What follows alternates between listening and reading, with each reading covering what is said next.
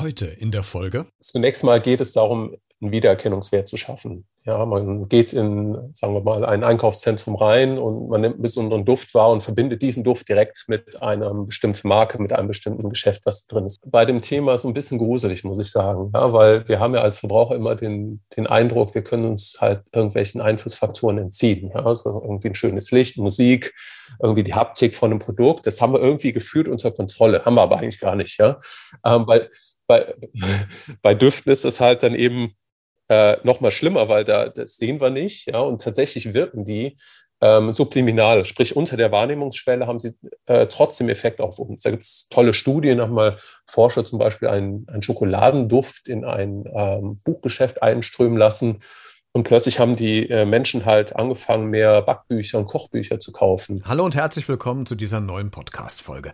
Was war dein letzter Duft heute, den du wahrgenommen hast? Überleg mal kurz, kannst dich noch vielleicht dran erinnern?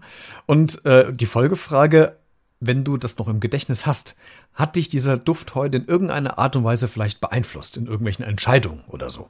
Wir Kunden werden nämlich im Alltag mit Duftmarketing quasi fast Achtung Wortwitz, umnebelt, damit wir möglichst das beworbene Produkt auch später kaufen. Heute spreche ich mit Marketing-Experte Marco Saarstedt unter anderem über Duftmarketing und ob man dem eigentlich entgehen kann. Es wird also eine Menge Input geben in einem spannenden Feld in Richtung Verhaltensforschung von uns Kunden. Da lassen wir uns ganz viel Zeit für die nächsten äh, fast 28 Minuten. Also, legen wir los. Beredet. Der Talk mit Christian Becker.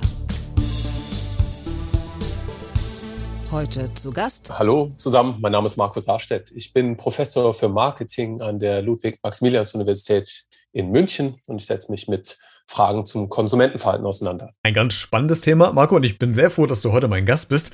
Und äh, wir wollen heute so in die Tiefen der, der, des Marketings so ein bisschen versuchen vorzudringen. Mal gucken, wie gut uns das gelingt. Bevor wir aber wirklich reingehen in die Materie, äh, kannst du dich noch an den letzten wirklich wahrgenommenen Duft von heute erinnern? Äh, ja, tatsächlich. Ich ähm, bin jetzt gerade in München an der, an der Uni, äh, wohne aber tatsächlich noch in Potsdam, Pendler also. Das heißt, ich bin hier in einem Hotel und in dem Hotel, in dem ich äh, übernachte, wird tatsächlich mit Düften gearbeitet. Wir haben also so einen hoteleigenen Duft und äh, der soll das natürlich einerseits ein bisschen angenehmer machen und so einen Wiedererkennungswert schaffen. Inwieweit hat er dich denn heute schon beeinflusst? ja, das, das ist eine gute Frage. Ähm, ja, das, ganz genau kann ich das natürlich nicht sagen, ja, weil äh, diese Düfte funktionieren unbewusst und ähm, wir reagieren darauf eben auch ähm, häufig völlig automatisch und hinterfragen das auch gar nicht so genau. Unser Thema wird ja heute Marketing im Allgemeinen sein, aber auch Duftmarketing, weil du dich da ja auch mit unter anderem drauf spezialisiert hast. Jetzt habe ich mir so in Vorbereitung auf dieses Gespräch überlegt, und Hotel ist mir tatsächlich gar nicht in den Sinn gekommen, aber eigentlich auch logisch. Wo begegnet uns denn Duftmarketing im Alltag am meisten? Ich könnte mir jetzt vorstellen, dass es doch bestimmt der Supermarkt um die Ecke ist. Oder gibt es noch andere Bereiche, wo ich als Bürger das vielleicht gar nicht weiß, aber ich trotzdem irgendwie beeinflusst werde? Wo, wo taucht Duftmarketing Marketing überall auf? Also tatsächlich äh, in relativ vielen Bereichen. Ähm, Hotellerie ist tatsächlich ein sehr ähm, populärer Bereich. Natürlich jetzt nicht so das inhabergeführte Hotel um die Ecke, sondern halt eher so die großen Ketten, die ihre eigenen Düfte entwickelt haben und die auch routinemäßig einsetzen. Aber tatsächlich auch in äh, Supermärkten wird mit äh, Düften, synthetischen Düften gearbeitet, auch zum Beispiel in Coffeeshops. Ja, so zum Beispiel mal einen beliebigen Kaffeeladen betritt, dann riecht das halt immer schön frisch nach Kaffee. Ähm, dieser Duft ist häufig synthetisch, ähm, wird also bewusst dort eingesprüht, ähm, damit man halt einfach ein bestimmtes Dufterlebnis schafft, was halt eben auch immer konstant ist. Darauf kommt es eben an in solchen Verkaufsumgebungen, dass halt die Wahrnehmung dieser Umgebung sich nicht groß von einem Besuch zum nächsten ändert. Das heißt, es könnte tatsächlich sein, wenn ich in irgendeinen Café oder einen Kaffeeladen, eine Kaffeerösterei reingehe, dass ich gar nicht das Ursprungsprodukt rieche, sondern tatsächlich künstlich hergestellter Duft, der irgendwie von oben herabrieselt. Das ist richtig, ja. Also in, in Kaffeeläden wird das häufig gemacht, auch in Bäckereien. Also tut mir leid, das sind jetzt gewisse Illusionen, die jetzt zerstört werden. Ja, es ist ja nicht das frische Brot, was da immer so wunderbar duftet, sondern das ist tatsächlich ein ähm, industriell gefertigter Duft, der da eingesprüht wird. Lass uns mal kurz beim Supermarkt bleiben. Wo, wo, wo finde ich das da? Ist das dann eher die Gemüsetheke oder ist es auch hinten Äh, Fleisch, ich habe gelernt, bei Fleisch ist es ja das Licht, das Rotlicht, was über diese Theken äh, hängt, was das so eher schmackhaft macht. Das heißt, rohes Fleisch riecht ja im, im seltensten Fällen irgendwie. Aber wo habe ich denn dann da vielleicht diese Duftfallen im Supermarkt? Ja, also äh, auch, auch da ist es dann eher so am Eingangsbereich, ähm, gerade so die Bäckerei, die halt mit diesen Düften arbeitet. Im, Im Supermarkt selber wäre es mir jetzt noch nicht so bewusst, dass es da bestimmte Sektionen, Gemüsesektionen gibt, wo das äh, bewusst eingesetzt wird. Da kommen tatsächlich ganz andere, äh, sagen wir mal, Marketing-Tricks zum Einsatz, wie zum Beispiel das Licht, wie zum Beispiel die Gestaltung der Laufwege oder die Anordnung der Waren dann in den Regalen. Du hast eben gesagt, äh, Duft wird ja zum Teil synthetisch hergestellt. Bist du damit auch involviert? Also berätst du quasi Firmen, wie man den perfekten Duft für den Kaffeeladen synthetisch herstellt? Oder untersuchst du nur, was es für eine, Anführungszeichen, nur was es für eine Wirkung auf uns Konsumenten hat? Nee, eher letzteres. Ich bin ja äh, Konsumentenverhaltensforscher und, und Marketingforscher, also mit äh, äh Chemie kenne ich mich jetzt nicht so gut aus. Tatsächlich bin ich fast mal durch die äh, zehnte äh, Klasse geflogen, weil mein, meine Chemienote so, so mies war. Insofern, das wird jetzt mein Chemielehrer wahrscheinlich wahnsinnig freuen, dass ich in diesem Bereich arbeite. aber aber äh, nee, wir, wir haben da natürlich Kooperation mit professionellen Duftherstellern, ähm, die da natürlich auch sicherstellen, dass das ja aus ähm, allergologischen Perspektiven halt alles in Ordnung ist. Ja, das ist natürlich auch ein Eingriff ähm, in, in den äh, Bereich des, des Konsumenten, ja, in den Wahrnehmungsbereich und kann durchaus natürlich auch kritisch sein, je nachdem, was da für Transportstoffe sind, äh, die, ähm, die da eingesetzt werden, dass da Hyperallergiker darauf reagieren. Das muss natürlich alles sichergestellt sein. Und äh, da haben wir einfach nicht die Kompetenz für, da haben wir natürlich professionelle Unterstützung. Worauf zielt denn dieses Duftmarketing eigentlich ab? Ist es dann quasi äh, den, den verstärkten Drang, das Produkt oder die Produkte zu kaufen oder zielt dieses Marketing darauf ab, dass ich mit dem Duft irgendeine Kindheitserinnerung verbinde, die möglichst positiv belegt ist, damit ich dann quasi auch das Produkt kaufe? Oder sind es mehrere Faktoren, mehrere Ziele, die quasi das, das Duftmarketing nachgeht? Zunächst mal geht es darum, einen Wiedererkennungswert zu schaffen. Ja, man geht in, sagen wir mal, ein Einkaufszentrum rein und man nimmt einen besonderen Duft wahr und verbindet diesen Duft direkt mit einer bestimmten Marke, mit einem bestimmten Geschäft, was drin ist. Das ist mal ein Bereich, ähm, in dem Duftmarketing eingesetzt wird. Ein zweiter Bereich ist eben, dass man versucht, ein möglichst homogenes Umfeld zu schaffen.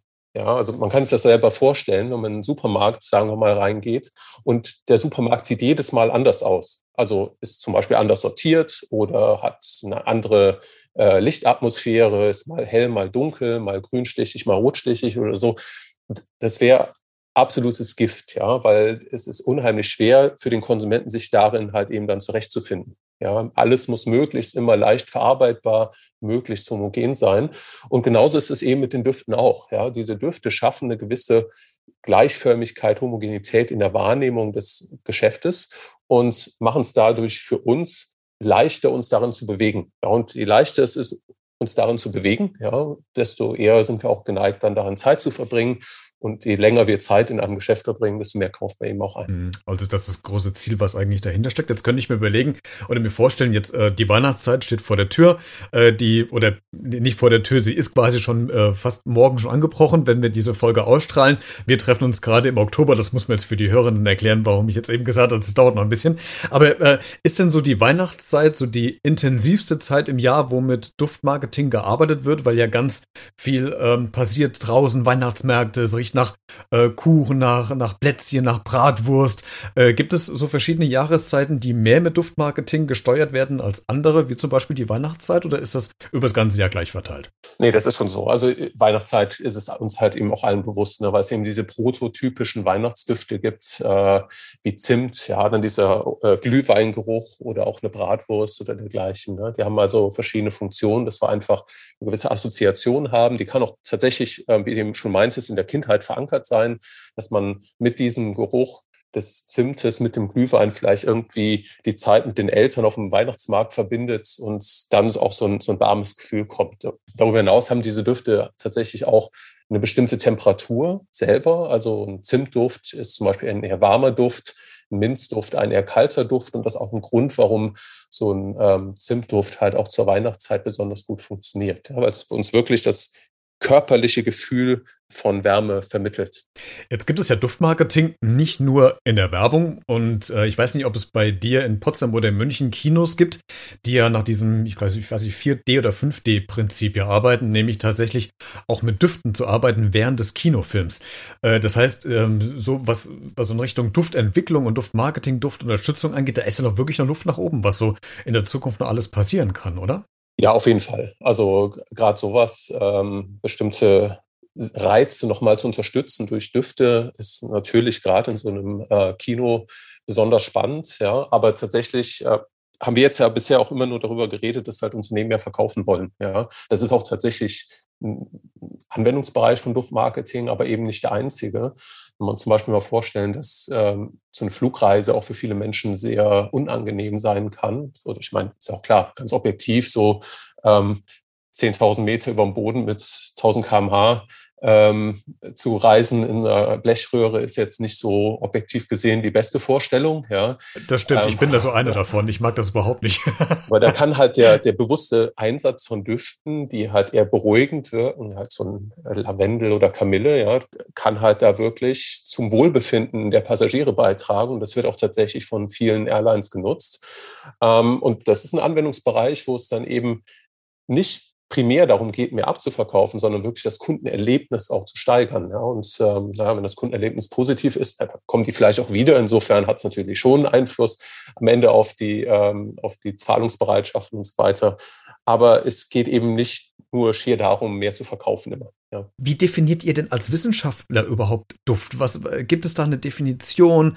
Äh, wie, was, was ist Duft eigentlich? Ja, also äh, das ist tatsächlich ein Riesenproblem, ja, weil genau was du jetzt beschrieben hast, ist gerade auch im interkulturellen Bereich äh, völlig unterschiedlich. Also ich kenne das zum Beispiel so Durian, ja, das ist äh, so eine Frucht, die gerade vor allen Dingen in Asien, Malaysia viel äh, konsumiert wird. Ja, und das, also mir persönlich, ich kriege einen Wirkreiz, wenn ich das äh, rieche. Es geht im Übrigen vielen, vielen Europäern genauso. Ja, ist da aber halt eine Delikatesse für viele. Ja, und äh, die nehmen wahrscheinlich Düfte von uns äh, ganz anders wahr. Das ist tatsächlich was, da muss man halt einen gesunden Mittelweg finden. Also einen Duft, der, der auch möglichst wenig aneckt bei der, äh, bei den, die ihn nicht gut finden und der aber angenehm empfunden wird von der Mehrzahl der Kunden. Ja, das ist tatsächlich ein ganzes Stück Trial and Error. Also einfach mal probieren. Im Übrigen auch, was die Intensität angeht, weil Düfte, je nachdem, wie intensiv sie sind, können tatsächlich eher beruhigend oder eher, sagen wir, aktivierend ja, wirken. Das ist was, was dann einfach Unternehmen ausprobieren müssen. Es gibt aber natürlich, ganz äh, kurz nur, es gibt natürlich Düfte, die per se mal eher beruhigend und eher aktivierend sind. Also Orange ist tendenziell eher etwas aktivierender und sowas wie Kamille, Lavendel ist halt eher ein bisschen beruhigender. Und je nach Einsatzbereich kann man die dann eben einsetzen. Ja, muss man auch nochmal bei den Geschlechtern unterscheiden. Also stimmt das Klischee, dass wir Männer eher so die herben Düfte mögen? Also äh, können wir uns freuen, wenn wir im Baumarkt irgendwie so Holzspäne riechen und die Frauen sind eher so in dieser süßlichen Richtung unterwegs. Ist das ein Klischee oder ähm, stimmt das tatsächlich? Ja, Im Mittel stimmt das schon. Es stimmt auch, dass Frauen ein breiteres Spektrum von Düften in der Regel wahrnehmen. Ähm, aber auch das hängt wiederum von vielen anderen Faktoren ab. Ähm, nicht nur, ob man jetzt zum Beispiel erkältet ist oder dergleichen, sondern auch vom Alter, weil natürlich auch im, im Laufe des Älterwerdens sich Duftwahrnehmungen ändern, die Fähigkeit, komplexe Düfte wahrzunehmen, ändert sich und auch die Vorliebe für bestimmte Düfte ändert sich. Auf die nächste Frage, ich weiß eigentlich schon die Antwort, die wahrscheinlich von dir kommen wird, aber habe ich denn als Verbraucher überhaupt die Chance, dem Duftmarketing zu entkommen? Äh, nein, eigentlich nicht. Also okay, dann war das habe ich mir schon gedacht, dass jetzt Nein kommt. Nein, eigentlich nicht. Ja, und das ist auch tatsächlich bei dem Thema so ein bisschen gruselig, muss ich sagen, ja, weil wir haben ja als Verbraucher immer den den Eindruck, wir können uns halt irgendwelchen Einflussfaktoren entziehen. Ja, also irgendwie ein schönes Licht, Musik, irgendwie die Haptik von einem Produkt, das haben wir irgendwie gefühlt unter Kontrolle, haben wir aber eigentlich gar nicht. Ja, ähm, bei bei, bei Düften ist es halt dann eben äh, noch mal schlimmer, weil da das sehen wir nicht, ja, und tatsächlich wirken die ähm, subliminal, sprich unter der Wahrnehmungsschwelle haben sie äh, trotzdem Effekt auf uns. Da gibt es tolle Studien, haben mal Forscher zum Beispiel einen, einen Schokoladenduft in ein ähm, Buchgeschäft einströmen lassen und plötzlich haben die äh, Menschen halt angefangen, mehr Backbücher und Kochbücher zu kaufen. Ja, und haben die halt gefragt, ja, warum hast du jetzt ein Backbuch gekauft? Und dann haben die meisten gesagt, ja, keine Ahnung, ich hatte einfach Lust, mal wieder zu backen. Ja. Und die konnten diesen, diesen Duft, den auch viele gar nicht bewusst wahrgenommen haben, konnten sie überhaupt nicht mit ihrem Kaufverhalten in Verbindung bringen, weil der, der wurde halt zwar verarbeitet, aber eben unbewusst. Und viele haben den noch nicht mal wahrgenommen. Also die konnten gar nicht ähm, nacharbeiten oder aufarbeiten, dass sie halt mal einen Duft jetzt gerade äh, ausgesetzt waren. Also ganz spannend. Ja. Und das macht es ein bisschen gruselig auf der einen Seite. Ähm, und auf der anderen Seite ist es natürlich so spannend für uns Forscher, da mitzuarbeiten. Das ist genau der Punkt, den du dir, äh, den du gerade angesprochen hast, weil wir bleiben mal bei dem Licht, bei dem Fleisch. Wenn ich das nicht sehen will, dann gut, dann mache ich die Augen zu oder drehe den Kopf, dass es nicht mal im Blickfeld ist, ist weg. Äh, wenn ich jetzt im, irgendwo im Radio bin und höre eine Werbung, dann schalte ich halt ab. Das heißt, ich höre das nicht. Ähm, wenn ich irgendwas äh, kosten muss, also eine Probe, Kostprobe vom Essen, dann esse ich es halt einfach nicht. Bei der Nase wird es aber tatsächlich schwer. Ich müsste mir die ja quasi zuhalten und dann wird es beim Atmen vielleicht schwer. Also ist ja das mit so das einzige Organ, wo ich quasi ganz wenig gegensteuern kann, dass ich dann nicht drauf reinfalle oder nicht beeinflusst werde von, von außen. Ne? Ist richtig, genau. Und das ist auch äh, so schön, wenn man irgendwie Patrick Süßkind das Parfüm zum Beispiel liest. Ja, da geht es ja auch ganz viel darum, um genau diesen Aspekt, ja, des, des sich nicht entziehen können des Duftes, ja. Ähm, das ist halt einfach ein, ähm, ein spannendes Feld. Aber es ist trotzdem so, also wir, wir glauben halt, dass wir dann, wenn wir jetzt zum Beispiel einen Radiospot hören, der uns nicht gefällt oder ein Fleisch, was wir irgendwie nicht appetitlich finden, dann gucken wir halt weg. Das ist natürlich richtig, aber wir hinterfragen diese Entscheidung ja nicht ständig. Also auch ich, der in diesem Bereich arbeitet, ich laufe ja nicht jetzt jedes Mal durch den Supermarkt und hinterfrage jedes Mal, warum liegt das Produkt hier und warum ist ein Aufsteller denn da, warum ist das Licht denn hier und warum ist ja kein Fenster und keine Uhr. Ja? Ich meine, da wäre ich halt völlig erledigt nach so einer, nach so dann zwei Stunden durch den Supermarkt gehen, weil so viel bräuchte ich dann nämlich, wenn ich ständig einhaken würde. Natürlich läuft das völlig automatisch ab. Und ich habe halt vereinfachende Mechanismen, die mir das Leben einfach erleichtern, weil äh, ich gar nicht in der Lage bin, jede Bewegung, jeden Einkauf, jeden Aspekt meines Verhaltens in solch einer Umgebung auch nur zu hinterfragen. Ja. Deswegen, also es, was ich damit sagen will, es ist eigentlich eine Illusion zu glauben, dass man völlige Kontrolle hat und nur dem Duft eben ausgesetzt ist. Ja. Ähm, sondern tatsächlich hat man faktisch sehr wenig Kontrolle bewusst, ja, ähm, wenn man solch ein Verkaufsumfeld ausgesetzt ist. Wann bist du denn zuletzt mal so einer Marketingfalle ins Netz gegangen? Hast du irgendwas gekauft, was du eigentlich gar nicht bräuchtest und, und fragst dich so nach dem Motto, oh, warum habe ich denn das gekauft? Ja, also tatsächlich, äh, passiert mir auch ständig, ja, logisch. Äh, aber ich, ich hinterfrage das ja auch nicht. Also wahrscheinlich passiert das öfter, als man so meint. Und äh, weiß nicht, also zum Beispiel, dass man halt bestimmte Marken bevorzugt, das könnte man jetzt sagen, naja, das ist halt eine Marketingfalle. Auf der anderen Seite ist natürlich auch für mich ein Signal. Ich kann halt, weiß halt, was ich bekomme. Das ist halt eine Sicherheit für mich und äh, ein Qualitätssignal. Insofern ist es eine gute Sache. Aber ähm, wo mir das letztens passiert ist, war tatsächlich im Kino, war ich mit äh, Kindern im Kino und dann, dann gab es so diese typischen äh, Menüs, gab so Popcorn, kleine Portionen mit Getränk, mittlere ähm, Optionen und so, so ein Familienpack, ja. Und dann stand ich halt da, hab gesagt, ja, also das Familienpack brauchen wir jetzt nicht. Ja, das sind ja irgendwie zwei Kilogramm Popcorn und fünf Liter Cola. Und, aber das Kleine, das sieht halt auch so ein bisschen popelig aus. Dann nehmen wir doch das Mittlere, ja. Und das Mittlere waren schon irgendwie zwei Liter Cola und so, so ein Riesenpack Popcorn. Das hätte ich jetzt im Leben, konnte ich das nicht essen, auch meine Kinder nicht, ja. Aber das ist so ein typischer Marketing-Trick, ja. Also der, das nennt man Kompromisseffekt. Man, man tendiert so immer zur Mitte hin, weil man sagt, ja, das, das Kleine willst nicht haben, das ist irgendwie zu günstig oder ist irgendwie auch nicht so, das, das kann auch von der Qualität her nicht stimmen, passt jetzt hier nicht, aber ist halt zu klein. Aber das Große, das wäre ja auch ein bisschen verschwenderisch. Ach, nehme ich doch die Mitte, das sieht doch wie eine sichere Option aus. Ja? Und das machen tatsächlich viele Marketing, also viele Unternehmen bieten halt Produkte immer in diesen Dreierkonstellationen an, mit dem Ziel, dass man halt die mittlere Option kauft, weil die den höchsten Gewinn für sie verspricht. Ja. Teilweise werden dann diese Premium-Produkte, die teuren, großen, werden nicht mal wirklich angeboten, die werden dann nur angekündigt. Und das reicht schon, um uns in diese mittlere Option zu äh, drängen. Und das war so ein Fall, habe ich dann im Nachhinein gedacht, ja, das ist natürlich viel zu viel ja, für die Kinder und für mich. Das, ja, selber erzähle ich meinen Studis immer und dann stehe ich da und mache es genauso, ja. Aber das ist menschlich und das äh, beruhigt mich auch, dass ich weiß, dass ein Professor der Marketingforschung auch mal in die eine oder andere Marketingfalle tappt. Ähm, Marco, lass uns noch ein bisschen bei Marketing bleiben und auch äh, nochmal so zu deiner Person kommen. Warum beschäftigst du dich denn eigentlich mit Marketing? Wann hat es angefangen, dass du gemerkt hast, du hast Interesse, was so Marketing, Werbung, Kundenbeeinflussung angeht? Also warum beschäftigst du dich genau mit diesem Forschungsfeld? Ja gut, also angefangen hat das eigentlich schon im Studium. Ähm, das hat mich, hat mich immer fasziniert und zwar eigentlich eher diese irrationale Seite, warum wir uns ständig halt irrational verhalten. Ähm, wir haben ja in der, in der Betriebswirtschaft bestimmte Entscheidungstheorien, die halt sagen, okay, was ist eigentlich Rationalität? Ja, also wann verhält sich ein Mensch so, wie man das eigentlich erwarten würde? Und äh, im Marketing geht es ja eigentlich ausschließlich um diese Irrationalität. Also ständig diese Einflussfaktoren, die uns halt in eine Entscheidung reintreffen, die man eigentlich aus so einem Nutzen-Optimierungskalkül gar nicht treffen würde, streng genommen. Ja, und diese Seite hat mich sehr interessiert, immer so aus einer psychologischen Sicht. Wie, wie kommt es eigentlich? Welche Ansätze kann man herziehen, um das nachzuvollziehen? Aber dann eigentlich der Einstieg kam dann eher über die, die Datenseite, weil äh, Marketing ist eben nicht Werbung oder irgendwie eine, eine schöne Kampagne machen. Das ist ein Teilaspekt, aber der ist wirklich vernachlässigbar. Marketing hat eine große strategische Komponente, die halt sehr datenbasiert, quantitativ ist. Ähm, und ich bin eigentlich von der Ausrichtung her sehr stark in diesen, diesen quantitativen Methoden, also Auswertung von großen Datenmengen, Vorhersage von Verhalten dann verstehen, warum das eben passiert. Ja, das, da kommt halt eben diese, diese Statistikseite mit den Daten und die Psychologie letztendlich zusammen. Jetzt hast du mir gerade meine Folgefrage ein bisschen kaputt gemacht, weil ich, stelle sie dir aber, ich stelle sie dir aber trotzdem.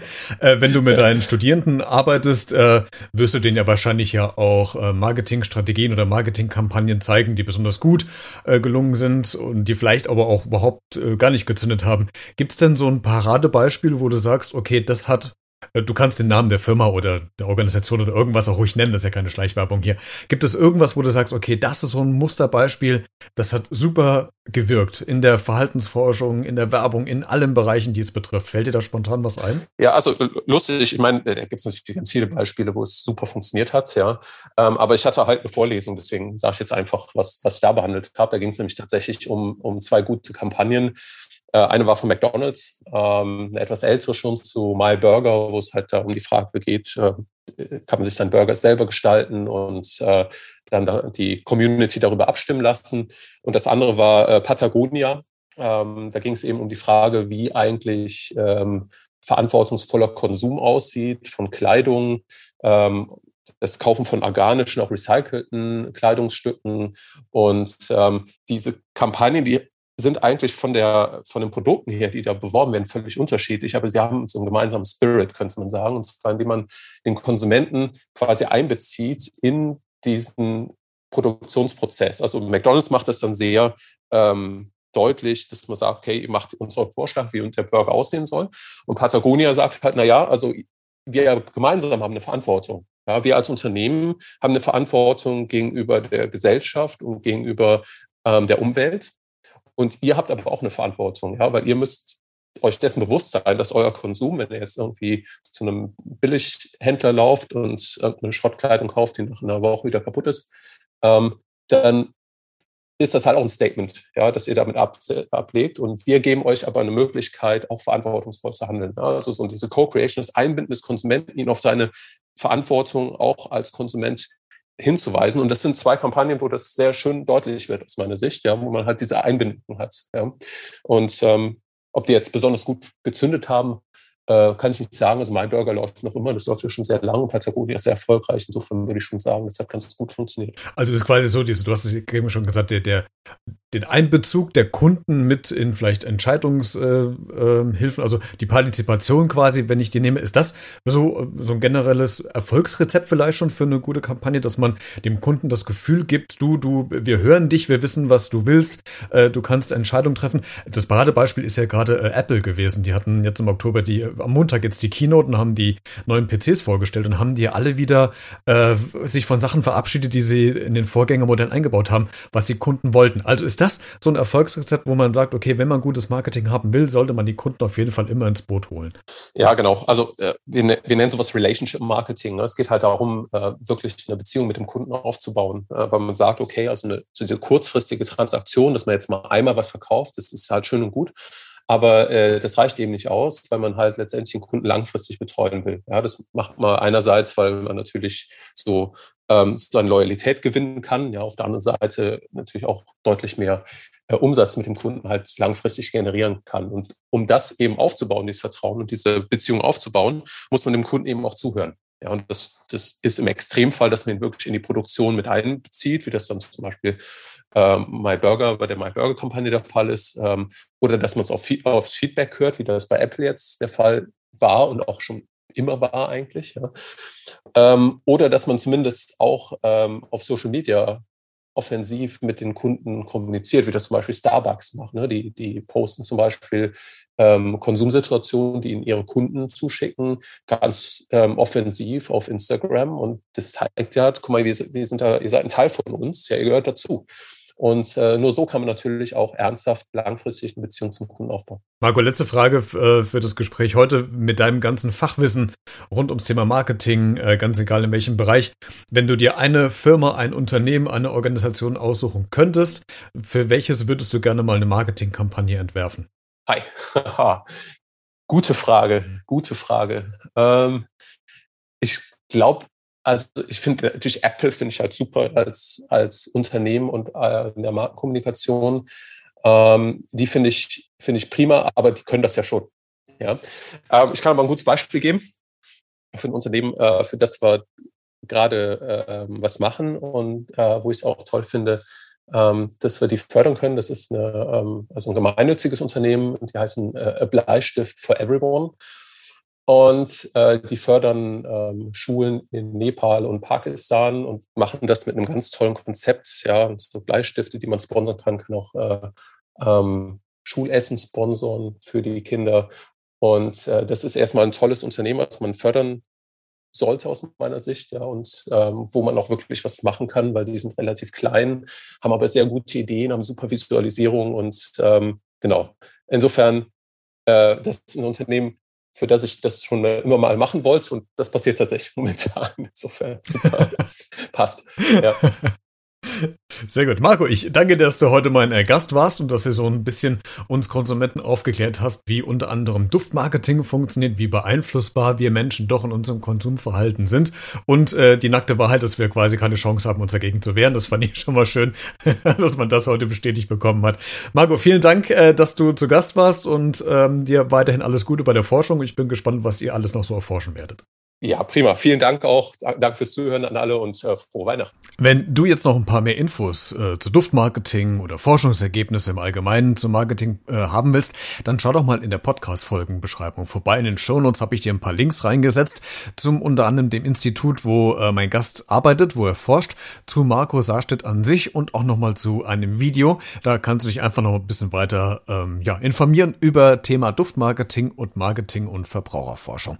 Du kannst diese Folge gerne auch kommentieren. Vielleicht äh, mit deinen eigenen Erfahrungen bist du jemand, der sehr schnell auf Marketing-Sachen reinfällt oder da empfänglich für bist. Äh, lass uns doch gerne deine Meinung mal wissen über Social Media auf Facebook, Twitter oder Instagram oder du schreibst eine E-Mail an b-redet.gmx.de oder schickst eine Sprach- oder Textnachricht an das Podcast-Handy. Alle Kontaktinformationen findest du auch in den Show Notes zu dieser Folge. Wir hören uns dann in der nächsten Folge wieder. Ich wünsche dir auch schon mal schöne Weihnachten, schöne Feiertage, viel Spaß beim beim Geschenke auspacken und äh, möge ganz viel Passendes für dich unter Weihnachtsbaum liegen. Bis zur nächsten Folge, bleibt gesund und vor allen Dingen neugierig. Ciao.